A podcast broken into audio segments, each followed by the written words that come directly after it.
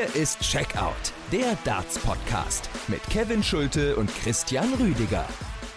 Elfmal die 180 0 zu 2 Rückstand gedreht und einen der Top-Nachwuchsspieler der PDC aus dem Turnier genommen. Der erste Gegner von Gabriel Clemens heißt Manlok Leung. Mann, was für eine Story war das? Darum geht's hier bei Checkout, der Darts-Podcast powered by Sport 1. Ich bin Kevin Schulte. Hallo an alle da draußen, die eingeschaltet haben. Danke fürs Zuhören und natürlich ein recht herzliches Hallo an meinen Podcast-Kollegen Christian Rüdiger. Hallo Kevin, ich grüße dich. Aber nicht nur Manlok Leung, der Mann aus Hongkong, ist heute Thema, sondern auch Gervin Price, der startet sehr souverän in die Weltmeisterschaft. Und heute Abend ist dann deutscher Doppelpack angesagt im Ali Pelli.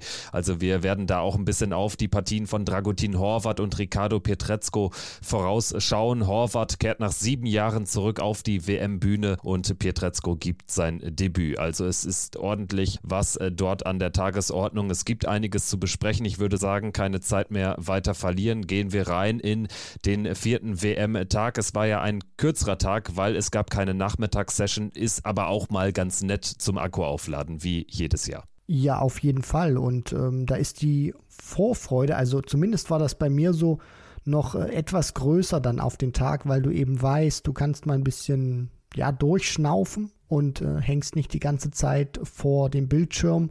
Und ich meine, ja, die Abendsession hat doch dann auch wirklich geliefert. Absolut, es ging mit einer sehr umkämpften Partie los zwischen Mario van den Bogarde und Thibaut Tricol, der erste Franzose, der sich für die PDC WM hat qualifizieren können und direkt diese Partie sein Debüt siegreich gestalten kann. Zwar gewinnt van den Bogarde, der leichte Favorit in dieser Partie, den ersten Satz, obwohl Tricol auch da schon super reinkam, dann allerdings eine 2 zu 0 Führung nicht in den Satzgewinn ummünzen kann. Satz Nummer 2, da ist es dann Mario van den Bogarde, der zwei Set-Darts äh, verpasst. Tricol dreht den Durchgang dann, also lief genau umgekehrt. Äh, Sätze 3 und 4 gehen ebenfalls über die volle Distanz. Am Ende Thibaut Tricol, der etwas glücklichere Sieger oder wie beschreibst du diese Partie am ehesten? Ja, also so kann man das definitiv äh, auch äh, schlussfolgern. Diese Partie hat für mich wieder eins gezeigt, dass äh, Thibaut Tricol ein guter Spieler ist, aber er sich das Leben sehr oft unnötig auch schwer macht. Also ich habe äh, im vergangenen Jahr, das ist jetzt so rund eineinhalb Jahre her, damals im April 2022, jedes Match von ihm kommentiert bei der WDF-WM, wo er dann ins äh, Finale dann auch gestürmt ist, beziehungsweise sich gespielt hat.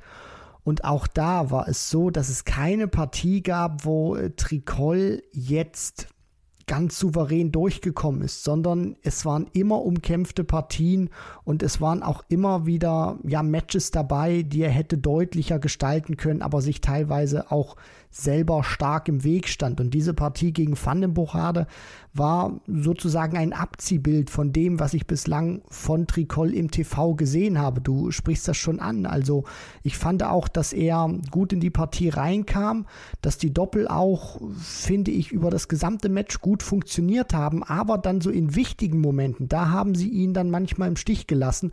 Und das war dann auch in Satz 1 der Fall. Dann gibt er den noch aus der Hand.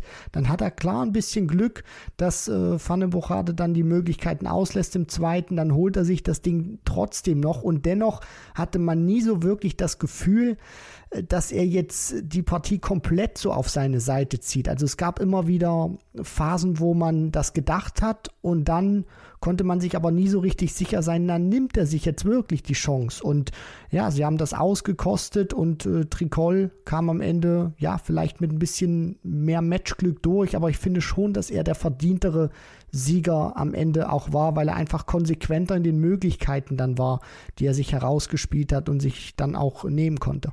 Ja, er stand am Ende bei 45 Prozent auf die Doppel. Das ist ein stabiler Wert. Es wirkte irgendwie ein bisschen schwächer, aber es gab dann ja vor allen Dingen im ersten Satz äh, etliche verpasste Chancen von ihm, um diesen Satz äh, zu gewinnen. Van Bogarde allerdings hat ja auch einiges ausgelassen. Zum Beispiel zu Beginn von Satz Nummer drei direkte sieben Darts auf Doppel vergeben. Dann nimmt er wiederum im vierten Leck des dritten Satzes ein High-Finish weg, kann den Satz aber trotzdem nicht ziehen, weil Tricol dann einen guten Decider spielt gegen die Darts. Im vierten Satz Hat Van den Bogarde auch nochmal die Möglichkeit reinzukommen. Doppel 5 verpasst er im Decider. Tricol trifft dann den äh, zweiten Matchstart. Also am Ende hier steht eine Scoreline von 3 zu 1 und äh, niemand kann mir erklären, wie diese Partie 3 zu 1 ausgeht und die Partie danach 3 zu 2. Also das ist einfach der Satzmodus. Van den Bogarde war eigentlich nur ein paar Millimeter weg und hätte dann die Partie genauso gut gewinnen können. Also es war eine sehr, sehr umkämpfte Begegnung. Am Ende bleibt aber ein definitiv historischer Moment. Sehr ergriffen wirkte Thibaut Tricol auch nach seinem Erfolg. Er hat äh, ja auch teilweise doch nervös gewirkt, fand ich, aber eben sich den Sieg dann auch verdient und er spielt am Donnerstag gegen Rob Cross, ist da natürlich klarer Außenseiter. Jetzt hat die Partie aber noch eine weitere Begleiterscheinung und zwar, ich denke mal, dass äh, Thibaut Tricol bei Florian Hempel einen Guthaben könnte, denn durch den Sieg ist äh, Van den Bogarde definitiv hinter Hempel in der Order of Merit und verliert damit äh, höchstwahrscheinlich seine Tourkarte, wenn jetzt nicht ähm, ein oder mehrere Spieler ihre Karte abgeben. Also das war auch für Florian Hempel ein wichtiger Erfolg des Franzosen. Äh, da guckt man sicherlich schon drauf, gerade als ähm, ja, Deutscher und Florian Hempel, klar, der ist da als Spieler, der da persönlich involviert ist, vielleicht ein bisschen abgeschotteter, aber er wird natürlich auch wissen, was diese Niederlage jetzt von Van den Bochade äh, zu bedeuten hat und ja, wenn er das nächste Mal Tricol über den Weg läuft irgendwo, dann äh, wird er sich sicherlich äh, bei ihm bedanken oder zumindest äh, ein, zwei nette Worte mit ihm austauschen. Heute kam das Beste dann definitiv nicht zum Schluss, denn die Highlight-Partie der gesamten Weltmeisterschaft in meinen Augen war Partie Nummer zwei an diesem Abend zwischen Rian van Veen und Manlok Leung. Der junge Mann aus Hongkong setzt sich hier gegen den noch jüngeren Mann aus den Niederlanden völlig überraschend mit 3 zu 2 durch gewinnt die Partie hoch verdient. Also das Ergebnis ist sogar noch krass beschönt. Bevor wir in die Spielanalyse gehen. Erstmal Props natürlich an Mann Lok Leung, der hat unfassbar Spaß gemacht, der hat einen super schnellen Rhythmus, das war eine tolle Partie und er hat es auch über die Körpersprache mitgewonnen, fand ich. Also hat äh, tatsächlich immer an äh, sich geglaubt und das, obwohl er zum Beispiel den zweiten Satz wirklich in unerklärlicher Weise abgegeben hat und dann ja wirklich klar auf der Verliererstraße war. Aber mir hat seine Körpersprache, sein Mindset unfassbar gut gefallen und am Ende siegt er, wie gesagt, hochverdient. Ja, und da musst du auch äh, stabil bleiben. Also das darf man auch nicht vergessen. Das ist das Debüt und dann spielt der so eine starke Schlussphase in diesem zweiten Satz und gibt das aus der Hand, weil er so viele Darts am Doppel vorbei wirft. Und man hat auch die Reaktion von Van Feen dann gesehen, runter zu seinem Anhang. Ja, was soll ich machen? Also, wenn ich da irgendwie 250 Punkte zurück bin und er trifft die Doppel nicht, ja, dann bin ich halt irgendwann unten und er nimmt sich dann seine erste Chance. Und da dachte man auch so, okay, jetzt, also spätestens jetzt geht die Partie in Richtung des jungen Niederländers, aber Manlock Leung ist äh, stabil geblieben und für mich hat er so ein Mindset ausgestrahlt, dass er diese Partie oder dass er diesen 0-2-Satzrückstand für sich im Kopf gar nicht so wahrnimmt, sondern er geht einfach wieder nach der Pause auf die Bühne und versucht das Ganze Leck für Leck mäßig zu spielen. Also so diese Herangehensweise, so hat es zumindest auf mich gewirkt, fand ich sehr beeindruckend und ja, das ist einfach ein großer Spirit, den er da hingelegt hat. Ich finde, er hat auch eine gute Bühnenpräsenz bei seinem Debüt hingelegt, das darf man nicht vergessen und dann auch eher so untypisch für die Spieler aus dem asiatischen Raum, dass er ein schneller Spieler ist. Also das hat mich auch ja äh, wirklich fasziniert und ich finde es einfach schön in der Hinsicht, dass er diese Partie auch noch drehen konnte, weil die internationalen Qual äh, Qualifier, also die richtigen internationalen Qualifier, die haben ja oftmals beim Publikum oder auch bei uns Fans nicht so den höchsten Stand, weil man da denkt, naja, so, so qualitativ wird da nicht viel kommen. Und er hat jetzt mal alle Lügen gestraft, ist mal als echter internationaler Qualifikant in die nächste Runde eingezogen mit einer hervorragenden Leistung. Und er war einer der wenigen Spieler von den internationalen Qualifiern, wo ich tatsächlich auch mal richtig mitgefiebert habe und mitgegangen bin. Und ich glaube, das äh, soll schon zumindest bei mir was heißen. Großartige Partie, 1180er. Also ja, so kann man auch mal in seine Debütweltmeisterschaft reingehen. Natürlich passt das jetzt äh, sportlich nicht so sehr ins Bild, was die internationalen Qualifikanten sonst mehrheitlich gezeigt haben bis dato, aber ich muss doch ein bisschen Kontra geben, denn mitfiebern tue ich mit den Spielern in der Regel häufiger als mit äh, Proto-Qualifikanten, denn da ist dann doch relativ viel Farblosigkeit auch dabei im Vergleich eben zu den in Anführungsstrichen Exoten. Und Manlok Leung hat jetzt eben auch noch eine sportlich überragende Leistung gebracht, also elfmal die 180 zu werfen, das ist äh, famos famos. Das hat kein Spieler bis äh, dato so häufig geschafft in einem Spiel. Und äh, dann auch wirklich diesen zweiten Satz, den er niemals verlieren darf, mental so zu verpacken, ist eine ganz, ganz große Leistung. Ich möchte es nochmal wirklich hier klar und deutlich machen. Er hat zwölf Set-Darts vergeben im Verlauf des zweiten Satzes und steht am Ende bei einem Average von 99 Punkten, während Van Veen 75 spielt und diesen Satz gewinnt. Dass Leung danach einfach so weiter spielt, als wäre nichts passiert, ist kann nicht hoch genug eingeschätzt werden. Fantastisches Scoring, weiterhin deutlich besser als Van Veen. So hat er dann wirklich drei Sätze in Folge auch deutlich gewonnen mit 3 zu 1. Am Ende ist es äh, wirklich ein ganz, ganz großer Erfolg für ihn und äh, Van Veen verliert dieses Spiel, obwohl er mit 53 Prozent auf die Doppel da steht. Auch das sagt dann nochmal einiges aus. Ja, natürlich. Aber auf der anderen Seite muss man auch sagen, dass äh, diese 53 Prozent äh, klar erstmal zustande kommen, weil er eine gute Treffsicherheit hatte. Auf der anderen Seite darf man auch nicht vergessen, dass er die an den Tag legen musste, um sich dann auch das ein oder andere Leck wirklich zu holen, weil er stark unter Druck stand von Leung, der das Scoring wirklich auch über diese vier Sätze, wenn man das jetzt alles mal zusammenrechnet, bestimmt hat und hinten raus muss ich auch ehrlich dann zugeben, nach dem, was ich da alles gesehen habe, dass Van Veen wirklich sehr beeindruckt war von dem, was er da auch an Gegenwind bekommen hat und was er da gespürt hat und nicht mehr so richtig entgegensetzen konnte. Klar, er hat dann nochmal ein Leck geholt, wo Leung dann auch nochmal äh, zumachen musste beim Stand von 2-1 in den Sätzen und 2-1 in den Lecks für ihn. Nur ich hatte dann hinten raus nicht mehr so den Eindruck, dass er es tatsächlich noch schafft, dieses Ding zu drehen, weil er von der Wucht, von der Power von Leung überrascht war, damit bestimmt auch nicht gerechnet hat. Ja, und am Ende ist das ein toller Tag für den Debütanten, für Manlok Leung gewesen. Wunderbarer Zug im Arm, technisch sehr sauber. Ja, und jetzt äh, möchte ich mal aus neutraler Sicht auch noch sagen, also ich lege jetzt mal die deutsche Brille beiseite dass er in Ansätzen nochmal so eine Partie spielen kann, weil ja, dann wird es einfach wieder großes Entertainment, eine sehr gute Unterhaltung gegen Gabriel Clemens. Und ich glaube, das möchte man auch einfach sehen, dass es zwei Spieler auf der Bühne gibt, die sich da richtig Saures geben.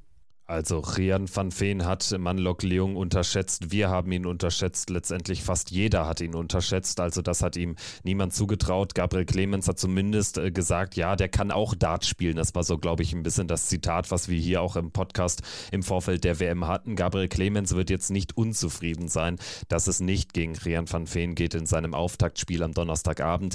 Also wenn äh, Manlok Leung allerdings natürlich ansatzweise dieses Power Scoring an den Tag legen kann, das braucht er ja auch nur situativ, um dann zumindest irgendwie frühen Satz zu gewinnen, dann kann das auch dann eine haarige Angelegenheit werden. Also Gabriel Clemens wird gewarnt sein. Noch ein Shoutout an dieser Stelle an den Instagram-Account Dart, der die Welt bewegt, fand ich äh, ganz interessant. Der hat nämlich äh, uns nochmal darauf aufmerksam gemacht, dass äh, Manlok Leung die Asien-Tour nur auf Rang 5 abgeschlossen hat. Also der ist da jetzt alles andere als durchmarschiert.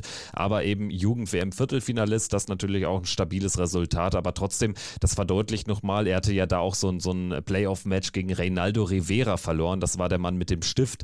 Ja, das ist dann eben ein anderer Schnack. Der eine, der fühlt sich dann auf der Bühne sichtlich wohler als der andere und kann dann hier so ein Wahnsinns-Match abliefern. Ja, also das, das heißt auch wirklich schon was, wenn du das Publikum im Alexandra Palace wirklich komplett auf deine Seite bringst. Und das hatte Leung auch geschafft. Also die haben ihn dann angefeuert, auch als der Matchstart dann kam. Die standen wie eine Eins hinter ihm.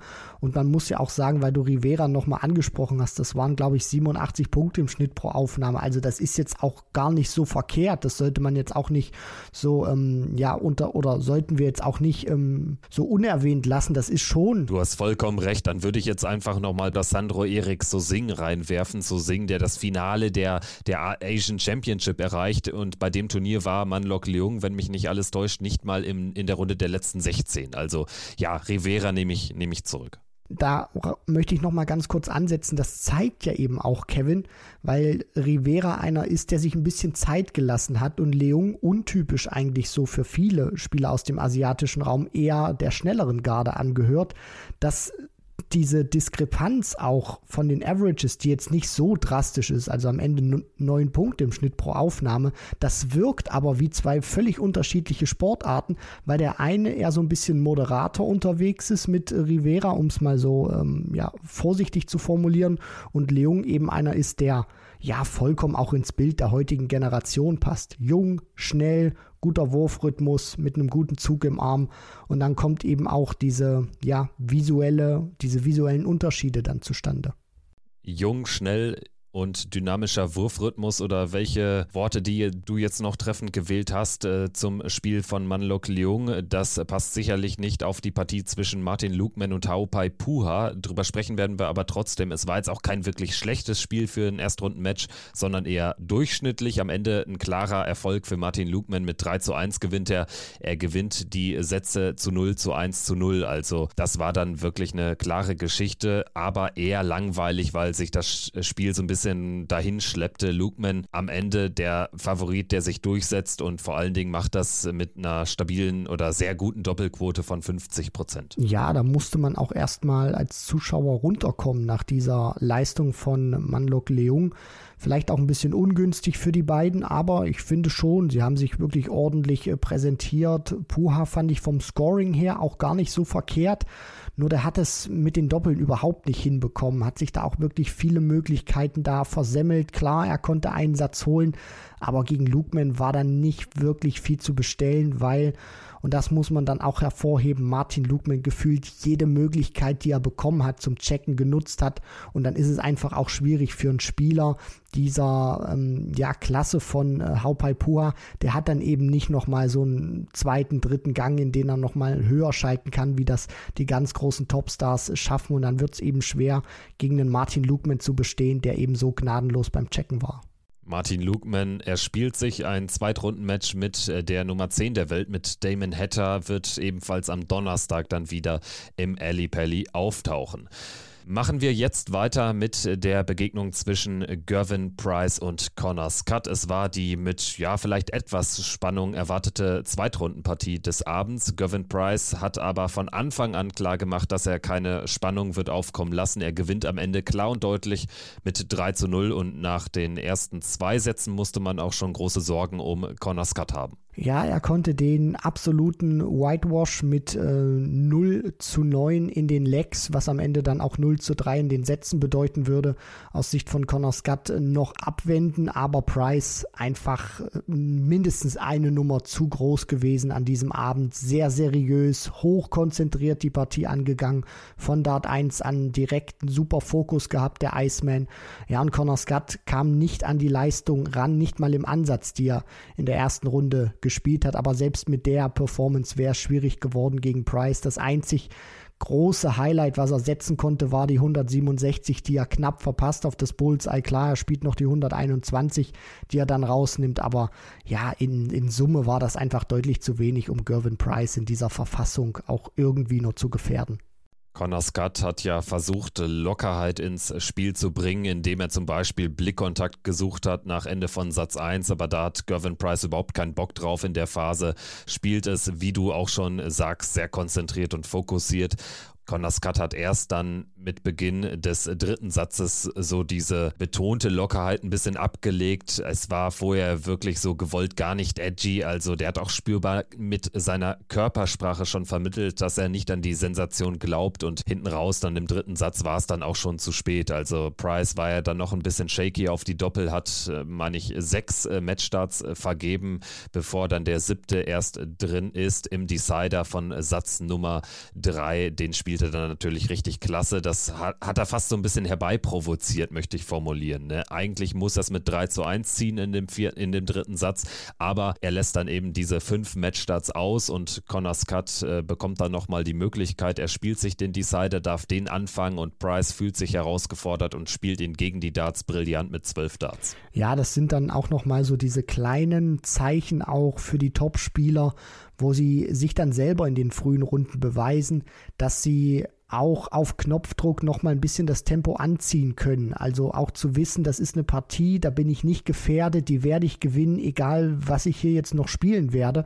Und dann kommt mal so ein kleiner Moment, wo du eben getestet wirst, wo du auch weißt, naja, äh, ich habe jetzt auch so, so ein bisschen selber die Wahl. Also entweder bin ich äh, bald wieder im Hotel oder kann mich da auf den Weg hinmachen oder ich äh, verbleibe noch ein bisschen auf der Bühne. Ja, und Price hat dann eben auch äh, ja diese Gunst der Stunde nochmal genutzt, um sich auch selber zu zeigen, dass wenn es nötig ist, er das Tempo auch nochmal forcieren kann und von daher, ja, äh, nach Weihnachten weiter im Turnier, souveräne erste Runde, von daher alles in Ordnung. Auch diese Partie übrigens ein gutes Ende genommen für Florian Hempel, denn Connor Scott hätte mit einem Sensationserfolg auch noch seine Tourkarte behalten können. Die hat er jetzt verloren und bleibt also auch hinter Florian Hempel im Tourkartenrace hängen. Gavin Price in Runde 3 nach Weihnachten dann entweder gegen Brandon Dolan, gegen Mickey Menzel oder Xiao Chen Zong. Gavin Price ist äh, ein Stichwort, über das wir jetzt abseits dieser Partie nochmal sprechen wollen, denn er hat sein beliebtes Ellipelli-Thema aufgemacht und zwar Stichwort Austragungsort der WM. Price ist dafür, dass der Spielort von Jahr zu Jahr wechselt. Gefühlt, das höre ich auch einmal im Jahr von ihm. Lass uns mal drüber reden. Bist du eher Team Price oder Team Ellipelli Forever?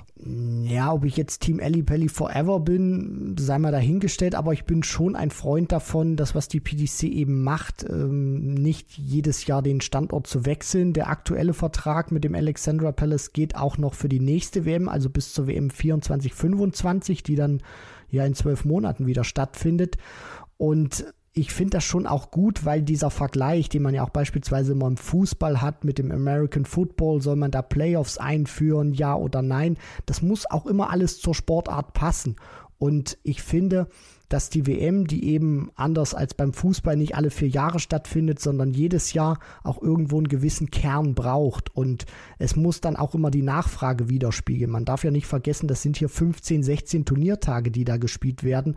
Und da ist die PDC auch ähm, ja sehr darauf aus, dass die Sessions auch immer möglichst ausverkauft sind oder sehr, sehr gut besucht. Das heißt, man redet nicht irgendwie eins, zwei Tage, wo man mal eine riesige Halle füllt, sondern man braucht eben Stimmung über das komplette komplette Turnier. Und man darf auch nicht vergessen, genauso wie das World Matchplay in Blackpool, gehört der Alexandra Palace auch zu einer gewissen Identität und DNA. Und man darf ja auch dann nicht außer Acht lassen, wenn die Zuschauernachfrage wirklich so explodiert, dann muss man ja nicht raus aus dem Alexandra Palace, sondern man geht dann einfach von der West Hall, wo man jetzt spielt, in die Great Hall. Da hat man noch ein paar mehr Zuschauer frei. Von daher, ich bin schon Freund davon, wenn man den Standort wechselt, dass man da aber auch erstmal wieder bleibt und nicht irgendwie ganz wilde Sachen anfängt, weil das würde vielleicht auch so etwas den Flair, den diese WM versprüht, auch zerstören. Und ich weiß nicht, ob man sich dann damit unbedingt einen Gefallen tun würde. Erstmal muss man sicherlich betonen, dass wir hier über ein Thema reden, das eigentlich gar keines ist. Auf absehbare Zeit bleibt die Darts-WM im Ellipelli. Das Gedankenspiel finde ich aber trotzdem interessant und irgendwann ist die Zeit vielleicht auch reif für einen solchen Schritt, wenn Darts äh, irgendwann globaler wird, aber da sind wir noch weit von entfernt. Ja, wir haben weit über 20 verschiedene Nationen mittlerweile jedes Jahr bei PDC-Weltmeisterschaften, aber das heißt ja nicht, dass es überall eine gleiche oder ähnlich äh, starke Darts-Begeisterung gibt. Also noch ist die PDC längst nicht so weit, dass sich solch ein Schritt wirklich lohnen würde. Und ganz ehrlich, welches Land käme denn ansonsten in Frage als, als Austragungsland? Deutschland sicherlich, die Niederlande vielleicht noch. Das war es dann aber auch schon neben äh, den britischen Möglichkeiten, die man da noch hätte mit Wales und Schottland. Also es ist ja jetzt nicht so, dass man hier wirklich komplett rund um den äh, Globus diese WM äh, rotieren lassen kann. Also für mich mich einfach, ja, so ein bisschen Wolkenkuckucksheim-mäßig und natürlich auch nicht gerade uneigennützig, weil wir alle wissen, dass Gavin Price mit dem Ellie Pelli zuletzt sehr schlechte Erfahrungen gemacht hat. Ja, das spielt auch immer mit ähm, rein in diese Diskussion, weil Price eben auch realisiert, dass wenn er im Alexandra Palace spielt, dann sind auch häufig Zuschauer dann aus Nationen dabei, die ihn gerne auch mal ausbuhen und äh, das mag er einfach nicht so. Also wenn es nach ihm geht, gerne in der eigenen Heimat, wo er wirklich der Local Hero ist.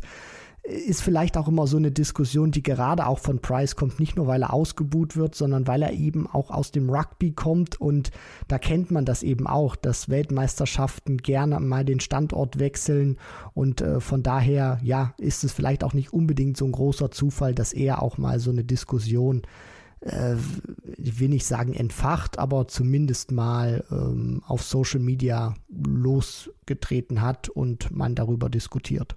Und ich würde vorschlagen, wir würgen an dieser Stelle diese Diskussion ab, gehen jetzt wieder ins sportliche Geschehen rein und das führt uns am heutigen 19. Dezember zu folgenden Partien am Nachmittag. Wir haben dreimal die erste Runde. Ian White kehrt zurück nach Abstinenz in den Ali Pelli, wird spielen gegen den Debütanten aus Japan Tomoya Goto. Dann haben wir Richie Erdhaus gegen Jeffrey de Graaf, Keegan Brown gegen Boris Kritzmer.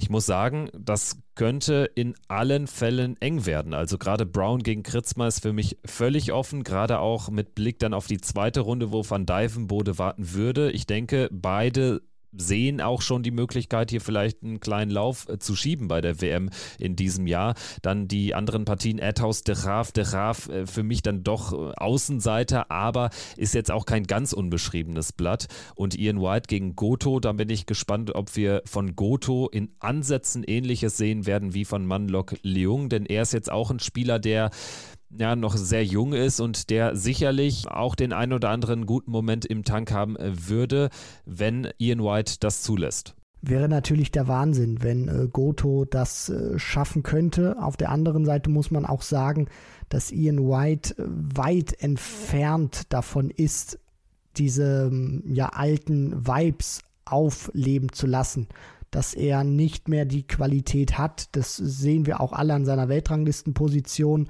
Und er hat wirklich einen großen Absturz hingelegt, ehemaliger Top 10 Spieler. Mal gucken, was er jetzt ja an diesem Nachmittag auf die Bühne bringen kann. Bei Ethaus de Graaf sehe ich so, dass Edhaus der konstantere ist über das Format Best of Five. Also ich weiß nicht, ob da De Graaf wirklich so viele Momente dann auch kreieren kann, um wirklich sich drei Sätze dann am Ende zu holen. Brown, Kritzmar sehe ich genauso wie du, Kevin, völlig ausgeglichen.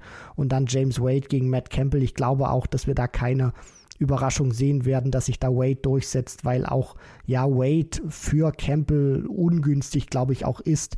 Da kann er zwar mal einen großen Moment rausnehmen, aber Wade wird da nicht hektisch werden, sondern wird einfach sein Spiel machen und sich sagen, egal ob ich da jetzt 3-0 durchkomme oder zittern muss irgendwie 3 zu 2, der spielt einfach sein Spiel und ja, lässt da überhaupt nichts an sich ran. Zumal bei James Wade natürlich das Selbstvertrauen auch längst zurückgekommen ist und er äh, sicherlich auch erwartungs- und hoffnungsfroh in dieses Turnier gehen kann. Matt Campbell aber trotzdem jetzt eben auch kein Spieler, den man so komplett äh, beiseite wischen sollte, denn der hat gegen Lawrence Illigan natürlich auch einen harten Test schon bestanden und hatte den am Ende wirklich mit Bravour gemeistert in diesem fünften Satz, äh, wo er wirklich überragend gespielt hat. Also dreimal mit maximal 15 Darts dort durch gekommen in diesem Entscheidungssatz gegen den Philippiner. Also Matt Campbell gegen James Wade ist dann die Zweitrundenpartie am Nachmittag und wir sprechen dann jetzt über die dann natürlich deutlich prominenter besetzte Abendsession, aber das ist schon richtig lecker, gerade aus deutscher Sicht. Wir haben allerdings erstmal so den Aufgalopp zwischen Steve Beaton und Wessel Neimann. Das auch nicht uninteressant. Neimann sicherlich ein spannender Charakter, nachdem er gesperrt war wegen Spielmanipulation, kam er jetzt zurück auf die Tour oder ist jetzt zurück wieder auf der Tour, weil er die ähm, Challenge Tour wirklich überragend bestritten hat. Und jetzt gegen Steve Beaton, denke ich, äh, kann er sich auch gute Chancen ausrechnen. Ja, muss er auch. Also Steve Beaton ist eine Legende des Darts, über 30 Weltmeisterschaften mitgenommen. Da muss man auch immer gucken, ist das jetzt äh, eventuell schon der ja, letzte Auftritt des Bronzed Adonis im Alexandra Palace, das, das weiß man einfach nicht, weil klar wird er weiterspielen, aber es wird auch für ihn Jahr für Jahr schwieriger, sich dann noch über die Pro Tour dann durchzusetzen. Und vom Scoring her sehe ich Neimann vorne und mal gucken, was Steve Beaton dann auch anzubieten hat. Also ich rechne ja immer so ein bisschen damit oder hab so. Anzubieten. Anzubieten. Sehr schönes Wortspiel. Sehr, sehr schön. Also das. Sorry. Nein, all, alles gut. Ich bin immer ein großer Fan davon, dass man äh, sowas auch mit, mit reinwirft. Ich hoffe so insgeheim, dass er nochmal so eine Performance drin hat wie vor zwei Jahren gegen Fallon Sherrock in der ersten Runde, wo wir uns alle die Augen gerieben haben und äh, gedacht haben, wo hat er das jetzt nochmal hergenommen. Mal gucken, wirklich, was Steve Beaton noch präsentieren kann, aber vom Scoring her sollte Neiman eigentlich diese Partie diktieren. Eine Mini-Korrektur an dieser Stelle. Neimann hat jetzt für zwei Jahre die Tourkarte allerdings nicht über die Challenge Tour, sondern natürlich über die Development Tour gewonnen. Also das wollte ich noch äh, kurz loswerden. Wir sprechen jetzt aber über einen Spieler, der auf der Challenge Tour sehr erfolgreich unterwegs war in diesem Jahr. Dragutin Horvath, der zweite Deutsche, der bei dieser WM ins Turniergeschehen einsteigt. Er wird spielen gegen Mike De Decker. Dragutin Horvath ist hier der internationale Qualifikant, logischerweise als Super League Champion. Wir haben im Vorfeld, wie mit allen anderen auch natürlich hier Stimmen aufgezeichnet haben, mit ihm Interview geführt und daraus spiele ich jetzt nochmal einen Ton ab, denn dieser Ton sagt nochmal ganz deutlich, dass Horvath hier mit Selbstvertrauen in die Begegnung mit dem jungen Belgier reingeht. Ich glaube, ich war der Einzige, der zufrieden war mit dem Los. Alle anderen so, ja, so ein starker Gegner. Sage, ja gut, mein Gott, äh, es ist ja keine Laufkundschaft, bei WM teilnehmen. Da sind alle gut. Es hätte äh, schlimmer kommen können. Hätte natürlich auch besser kommen können. Aber wir sind ja nicht bei Wünsch dir was. Man muss das nehmen, was kommt. Und jetzt in dem Fall ist es Mike de Decker. Ich werde mein Bestes geben und ich sehe mich selber nicht als Favoriten, aber ich sehe mich da mit guten Chancen, ehrlich gesagt. Eine gesunde Einschätzung. Favorit ist natürlich De Decker, aber Horvath hat gezeigt, dass er diesen Standard, den De Decker über weite Strecken seiner Karriere spielt, jederzeit mitgehen kann, wenn er einen guten Tag erwischt. Also wenn Horvath einen guten Tag hat und De Decker nicht überragend agiert, dann kann da was gehen. Tendenziell sehe ich aber eher einen Sieg für den Belgier. Ja, man darf auch nicht vergessen, es ist nicht selbstverständlich, dass äh, Mike de Decker da auch äh, sein Niveau spielt. Und wenn man den Ton jetzt auch gehört hat von äh, Dragutin Horvath, möchte ich es mal so übersetzen. Er weiß, dass de Decker ein guter Spieler sein kann, aber das ist keine Garantie und er ist vor allem auch kein Überspieler. Also das hat auch schon einen Grund, klar. Der Decker ist noch ein junger, ein junger Kerl, aber der hat seine Tourcard auch schon mal, ähm, ja, nicht gehabt, dann konnte er sie gewinnen. Von daher, äh, das ist jetzt nicht selbstverständlich, dass der Decker da auf die Bühne geht und äh, eine sehr souveräne Vorstellung ähm, zu bieten hat. Und Dragutin wirkt äh, vom Mindset her, das, was er sagt, wirklich sehr klar. Scheint auch aus diesem ersten Abenteuer im Alexandra Palace gelernt zu haben. Und deswegen ist einer der besten deutschen Spieler. Hoffe ich einfach für ihn persönlich, dass er ein gutes Niveau spielen kann. Und das ist auch die Hauptnachricht, die man, denke ich, mal verbreiten sollte, dass wenn Dragutin Horvath sein Spiel spielt, dann wird er Chancen bekommen und dann hat er auch Möglichkeiten, diese Partie zu gewinnen. So ehrlich muss man dann auch sein. Es geht danach direkt mit dem nächsten Deutschen weiter und da wird es dann ganz besonders spannend, denn Ricardo Pietrezco spielt zum ersten Mal überhaupt bei der Darts-Weltmeisterschaft. Er wird spielen gegen Mikuru Suzuki nach dem Aus von Fallon Sherrock, die letzte verbliebene Frau im Teilnehmerfeld. Und äh, dieses Spiel wird mit äh, Spannung erwartet, weil wir natürlich alle nicht wissen, wie das Publikum reagieren wird. Oder man könnte ketzerisch sagen, wir wissen genau das eigentlich, dass das Publikum deutlich auf Seiten von Suzuki sein wird. Wir wissen allerdings nicht, wie Pietrezco damit umgeht. Ja, ich möchte es da mal ganz kurz fassen. Ricardo Pietrezco ist in erster Linie im Alexandra Palace für das Sportliche, um Darts zu spielen. Und ich hoffe auch aus seiner Sicht, dass er sich erstmal auf die Darts konzentriert und alles andere, was ihm nicht so gefällt oder was er gerne vielleicht irgendwie in einer Art und Weise mal loswerden möchte, das äh, zu einem späteren Zeitpunkt tut. Aber jetzt geht es erstmal darum, seinem Kerngeschäft, seiner Hauptarbeit nachzukommen. Und das ist es, sich von der ersten Runde in die zweite zu buxieren.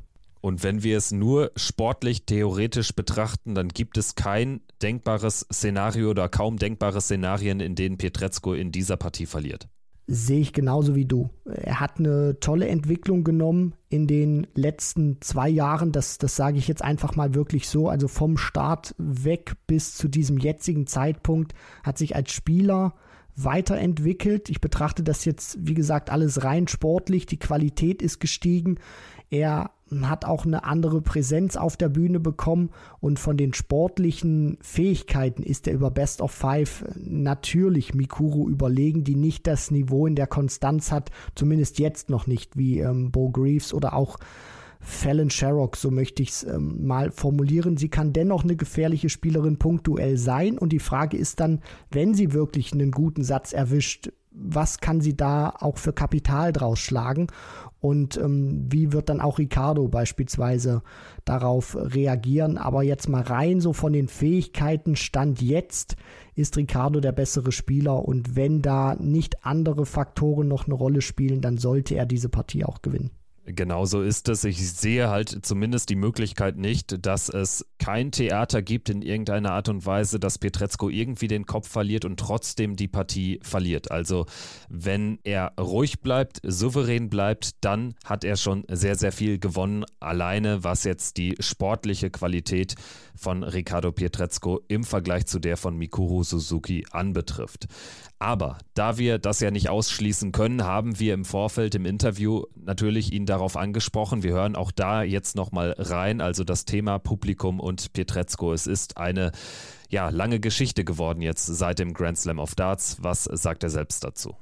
Das WM-Spiel jetzt gegen Mikuru äh, werde ich sehen. Wenn die wieder anfangen, mich auszubuhen, dann werde ich das Publikum einfach links liegen lassen, auch nach dem Spiel, und werde äh, gar nichts machen und äh, werde meinen Stiefel locker, also so spielen, wie ich halt spiele. Und ja, ich werde an meinem Spiel nichts ändern, aber äh, ich werde, sobald die anfangen, irgendwie äh, respektlos gegen mir zu sein, äh, werde ich äh, das auch so zurückgeben. Und vor dem letzten Satz dieser Nachricht habe ich so ein bisschen Angst. Wenn er einfach nur ignorant gegenüber dem Publikum agiert, aber nicht sein Spiel verändert, was er gegen Espinel gemacht hat. Dort hat er deutlich hektischer, schneller gespielt. Dann sehe ich nicht das große Problem. Wenn er allerdings wieder auf das Publikum reagieren sollte wie gegen Greaves, dann könnte es eng werden. Das Ding ist auch immer, dass eine Reaktion oder ein Verhalten auch immer von dem abhängt, was gerade passiert. Also wenn es tatsächlich gerade nicht laufen sollte, wenn er vielleicht auch hinten liegt mit 0 zu 1 in den Sätzen oder 1 zu 2, ich meine, das, das kann alles passieren. Wie geht er dann damit um? Und dann wird er diese Worte, die er dann auch zu dir gesagt hat, nicht unbedingt so im Kopf haben, sondern dann spielt das Emotionale auch eine ganz große Rolle. Und man weiß das auch auf der Bühne, da sind 3000 im Hintergrund, die äh, Rambazamba machen. Du weißt, erstes Mal WM, die TV-Kameras, alles ist auf dich gerichtet und dass du dann auch nicht ganz rational in bestimmten Situationen reagierst. Das haben schon ganz andere Spieler, Legenden auf dieser Bühne, dann sich mal nicht im Griff gehabt. Von daher äh, kann man einfach nicht sagen, wie Ricardo Pietrezco damit umgeht, nicht mal er. Und ähm, ja, ich, ich finde es einfach schade, dass es dann auch so, so eine große Debatte dann einnimmt, weil tut mir leid, das, das muss ich dann einfach nochmal sagen. Wenn das in Deutschland passiert, klar findet er das nicht gut, dass sein Gegner ausgebuht wird, aber äh, ich möchte mal sagen, er unternimmt jetzt auch nichts dagegen, dass es irgendwie anders ist. Von daher, da ist es dann irgendwie wieder ein Stück weit mehr in Ordnung, als wenn er auf der anderen Seite dann der Leidtragende ist. Naja, da könnte man in dem speziellen Fall natürlich, äh, ich glaube, Leverkusen war es, reinwerfen, wo er sich ja auf die Bühne danach gestellt hat, nach einem Sieg ja, nach und ein, nach äh, einem sehr, Sieg. sehr deutliche Worte gewählt hat. Ja, nach, nach einem Sieg, aber das möchte Okay, ich dann ja. auch mal nach, nach einer Niederlage hören. Ich weiß, dass das soll jetzt nicht zu, zu hart klingen, aber ich weiß eben auch schon, und das sieht man auch immer wieder, egal ob es im Darts ist oder in anderen Sportarten, dass du bei einem Sieg dich tendenziell auch immer leichter hinstellen kannst und sagen kannst, boot den bitte nicht aus, das ist respektlos. Aber dann in einem anderen Moment, wenn du eben verlierst, dann auch diese Worte rauszuhauen, das ist dann nochmal eine andere Seite der Medaille. Dann würde ich sagen, hauen wir jetzt nicht weiter auf dieses Spiel ein, sondern sprechen über die letzte Partie des Dienstagabends. Michael van Gerven wird gegen Keen Barry antreten. Van Gerven natürlich der haushohe Favorit. Die Frage hier ist dann am Ende, werden wir eher einen Favoritenauftritt sehen à la Gervin Price oder Gary Anderson oder werden wir eher einen Favoritenauftritt sehen à la Luke Humphreys oder Michael Smith? Also mit ein paar Problemen, vor allen Dingen bei Humphreys denke ich daran, dass er eben niemals mit 3 zu 0 durchgehen darf. Also Van Gerven gegen Barry, was erwartest du da für eine Begegnung?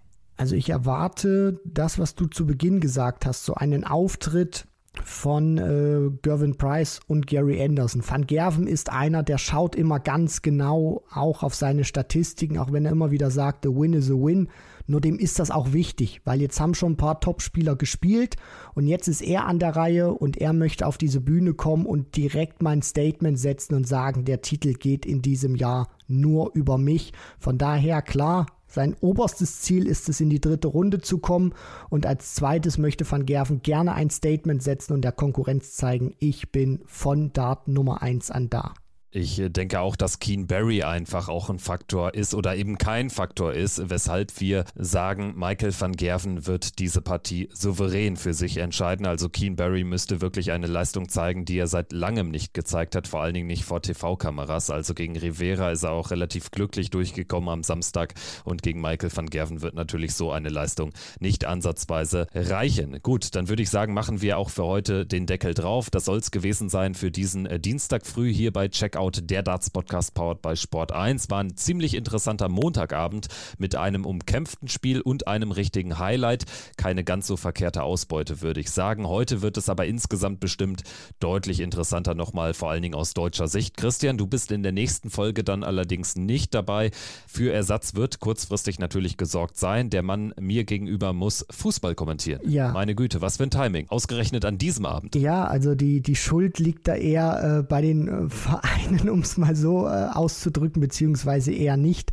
Es ist einfach so, da war ein Krankenstand beim FSV Zwickau, deswegen musste die Partie verschoben werden und der Verband, der NOFV, hat sich dann entschieden, man ähm, ja, spielt das noch vor Weihnachten und der Platz ist gut in Jena, von daher wird morgen nochmal gespielt. Jena statt Ellipelli heißt es für Christian Rüdiger. Für euch heißt es aber natürlich morgen wieder einschalten.